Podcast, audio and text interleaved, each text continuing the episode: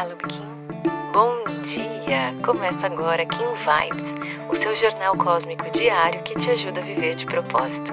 Eu sou Lu Oliveira e vou guiar você nesse mergulho estelar.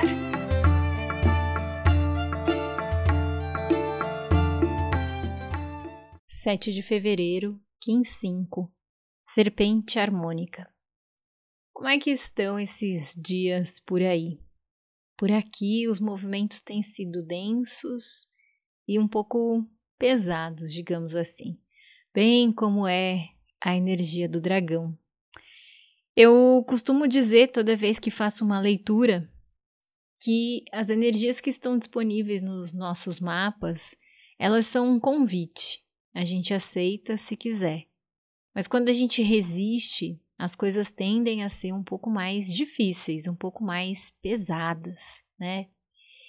E esse convite dessa onda do dragão de se voltar para dentro, de se fechar um pouquinho, de se maternar, né? De se acolher.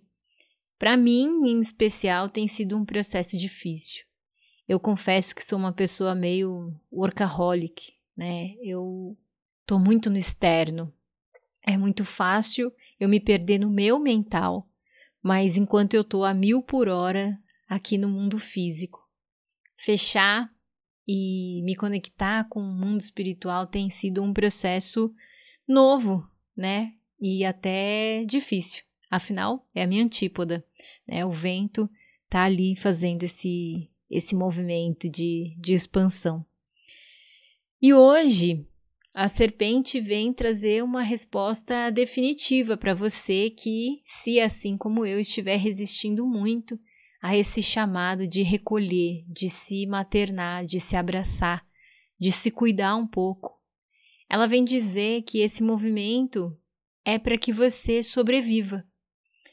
Essa onda do dragão é a primeira onda desse novo giro, né? É o momento em que a gente internaliza, em que a gente incuba o nosso projeto em que a gente reflete sobre o que a gente vai nutrir durante os próximos dias, sobre as próximas ondas, quais são as nossas intenções. É um momento de gestar realmente, né? E os primeiros meses de gestação, para quem já é mãe, sabe que é um mês, são meses ali de recolhimento, são, é, um, é um período em que você tá ali naquele temor, né, dos três primeiros meses, será que vinga ou não? E aí, quando a gente resiste, então, a esse convite de voltar para o útero, para ganhar força, para ganhar energia, para conseguir materializar os nossos sonhos, as coisas tendem a ser mais difíceis, né? Existe uma resistência, a gente causa uma resistência.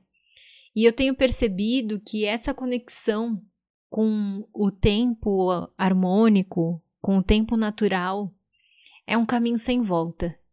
Porque a partir do momento em que você percebe que você se permite conectar com essas forças, voltar para o tempo artificial é difícil. Pelo menos para mim tem sido assim. Queria que você compartilhasse comigo a sua experiência, como tem sido para você.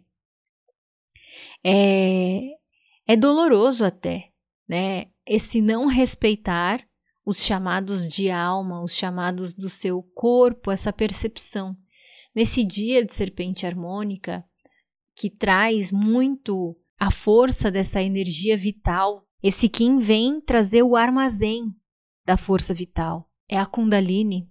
E aí o resistir causa um impacto forte, porque é uma força contrária que você faz para não se entregar. Por que será que a gente age dessa maneira, né? Por que, que a gente não se permite acolher? Por que, que a gente não se permite, às vezes, respeitar o que o nosso corpo pede, essas pausas? E muitas vezes a gente olha e fala: tá, mas eu vou pausar para quê? Como é que eu vou fazer tudo isso? E aqui, esse Kim diz que nós temos que permitir que o nosso instinto seja comandado, seja também o comandante desses processos. O Tzolk'in nos lembra de que está tudo dentro da gente. Essa é uma jornada de relembrar e o nosso instinto é uma orientação para esse processo. Né? E falando em orientação, a energia guia traz um caminhante do céu harmônico que vem trazer para a gente também essa possibilidade do explorar, se orientar para viver o seu céu aqui na Terra. Porque toda vez que a gente causa essa resistência, a gente causa uma força contrária, seja no que quer que for, mas principalmente no nosso autocuidado, né, que é o que a Sonda fala, a gente acaba causando um inferno na nossa vida, né? Ao invés de trazer o céu para a terra, que é aquela paz, aquela sensação de bem-estar, de calmaria, esse resistir às pausas, esse resistir ao autocuidado, ao nosso movimento de nutrição, acaba fazendo todo esse processo ao contrário e a gente começa a trazer muito mais problema para nossa vida, a gente começa a não enxergar e a não perceber o que está acontecendo que a gente não consegue reagir, que a gente não consegue se movimentar, né? E a resposta está aqui. No análogo, o mago vem nos convidar a abrir mão do tempo, a entender que não importa o quanto a gente queira, e também entender que esse movimento de uma hora de 60 minutos, desses 24 horas ou desses 7 dias da semana, 30, 28, 31 dias no mês, é uma ilusão, né? Ele nos convida a se abrir para a intemporalidade e ver a vida de uma forma não linear, mas gerar uma conexão com esse tempo radial, com esse tempo que pulsa, né? E que nos convida todos os dias a realmente viver e estar no hoje.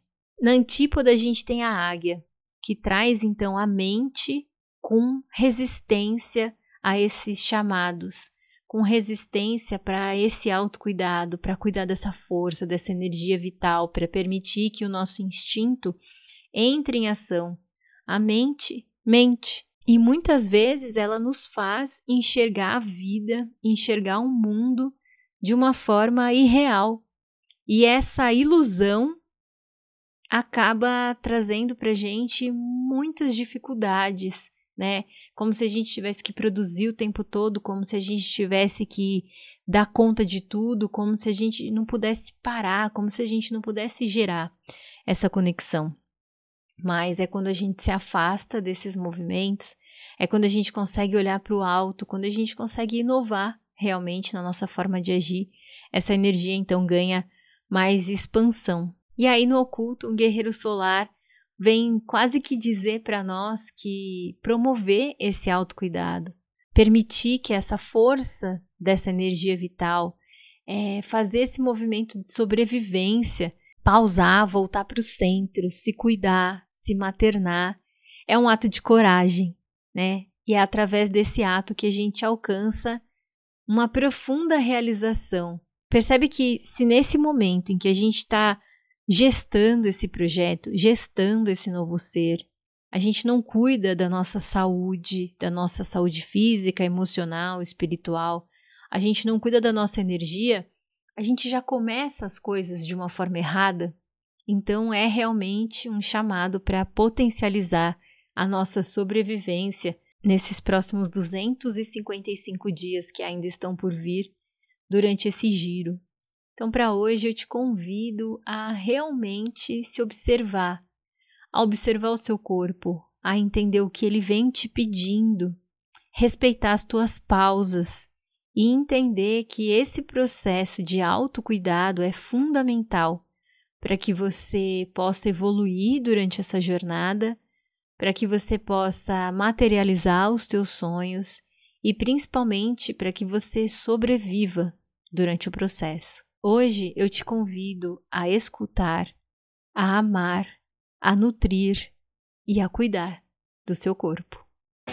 Se você gostou desse episódio, não esquece de seguir esse podcast. Aproveita para compartilhar essa mensagem com quem você acha que merece receber. Se quiser aprofundar um pouquinho mais o nosso contato, é só digitar eu de propósito em qualquer uma das redes sociais que você já consegue me encontrar. Pode mandar sua dúvida, sua sugestão, eu vou adorar te conhecer. A gente se encontra aqui amanhã. Carpetinho. Aproveite seu dia. Tchau, tchau.